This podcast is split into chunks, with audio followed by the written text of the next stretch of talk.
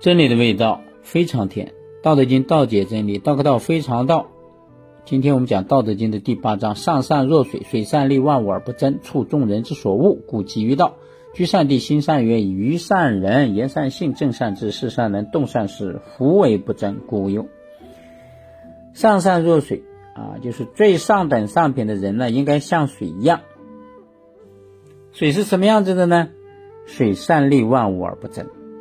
水呢，最善于啊，最擅长有利于天下万物，但是呢，又从来没有去跟他们去争夺。你看天下的万物。植物、动物、人类，你能离开水吗？水就是付出，但是水跟人类、万物、动物争了吗？哎，没有。哎，处众人之所恶啊，他居居住的地方是令人啊讨厌的地方。什么叫令人讨厌的地方？你看，人往高处走，那水往低处流。啊，他待的地方泥泞啊，冲刷那些脏的东西啊，你看。他不跟你争，他到一个你不愿意去的地方去，哎，故几于道。水的这种特征呢，最接最接近于道了啊，就是他掌握了他有道的这种规律和法则嘛。哎，我们这一章呢，主要是老子圣人呢，举个例子啊，就是你学习道呢，道不是看不见摸不着吗，他给你个抓手，啊，就是给你个水，你水它是最接近于道的呀，你向水学习就行了。啊，那学习水什么呢？哎，老子圣人举了七个水的特征啊，这样让我们人来也可以学习啊。第一个呢，就是居善地啊，就水呢最这个善于选择环境啊。你看水呢就是随方就圆，你这个地方是方的，你看它就是方；你是圆的，水就变成圆的啊。它的适应环境能力是很强的。所以老子圣人呢，举这个例子就是让我们像水一样学习啊。到了任何环境呢，哎，要适应这个环境啊。这个过去我们讲这个心随这个境转，还是呃心去改变环境呢？心随境转，境由心变。如果你的心态好，在任何环境呢，你都能适应的啊，就这个意思。第二个呢，就是心善渊啊，人的心思啊，要善于保持这种深水啊，像水一样，哎，水呢就是深不可测嘛，啊，还要思考一些东西，嗯，于善人啊，和人交往呢要擅长展现出人与人的这种相亲相爱呀，仁慈互助啊，你看水不就是只帮助只付出吗？你渴了他就帮你解渴呀。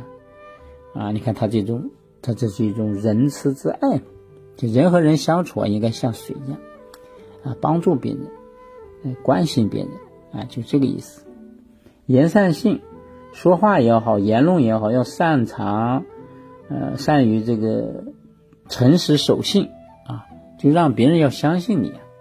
水就是这样的，才让人相信他呀，对吧？你衣服脏，你肯定用水啊，给你洗干净，你不相信水吗？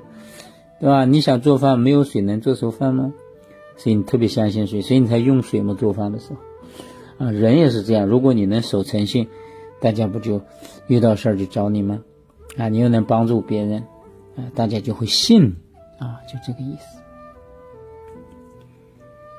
正善治啊，正呢就是不偏不斜的特点啊，他呢最擅长应用在管理方面啊。你看水，它就是公正的，它对谁都是一样的呀。啊，人如果是公正的，大家就敬佩你；如果你不公正，大家就不服你啊。啊，所以这个公正呢，要用在管理方面啊，这个要像水一样一视同仁。事善能啊，做事情要善于发挥全部才能，就做事儿要尽心尽力啊，发挥自己最大的能力，全力以赴去做，那不事儿就能做成吗？啊，水就是这样的呀，所以你看水什么时候偷过来？他只要你让他洗衣服，他就给你洗干净；你口渴了，他就让你，嗯，解渴啊，就是这个意思。他是尽力去做好事情，动善时，行动要善于把握时机啊。所以你看水呢，它是有水空者流嘛，水有了这个时空啊，有了这个空间，它才会流动，所以它是把握时机的。所以人要向水学习，做事儿不要冲动，也不要莽撞，要做好准备，等待时机，抓住机会啊，就这个意思。所以以上这些特性啊，老子圣人啊就说“福为不争”呐，“福”这个语气词啊，就是当你了解了以上这些特性以后啊，你才能做出判断。啊，“夫”呢就相当于啊的意思啊，原来是这个样子呀啊，就是啊。夫为不争呢，就是啊，看来只有在没有争夺的情形下，才会无忧嘛。啊，你只付出，你不去争夺，你看水就是只付出啊，它不去争夺，所以水就无忧啊。这个忧就是不会遭到别人的指责和抱怨不，无忧。好，这一章呢就讲到这里，福生无量。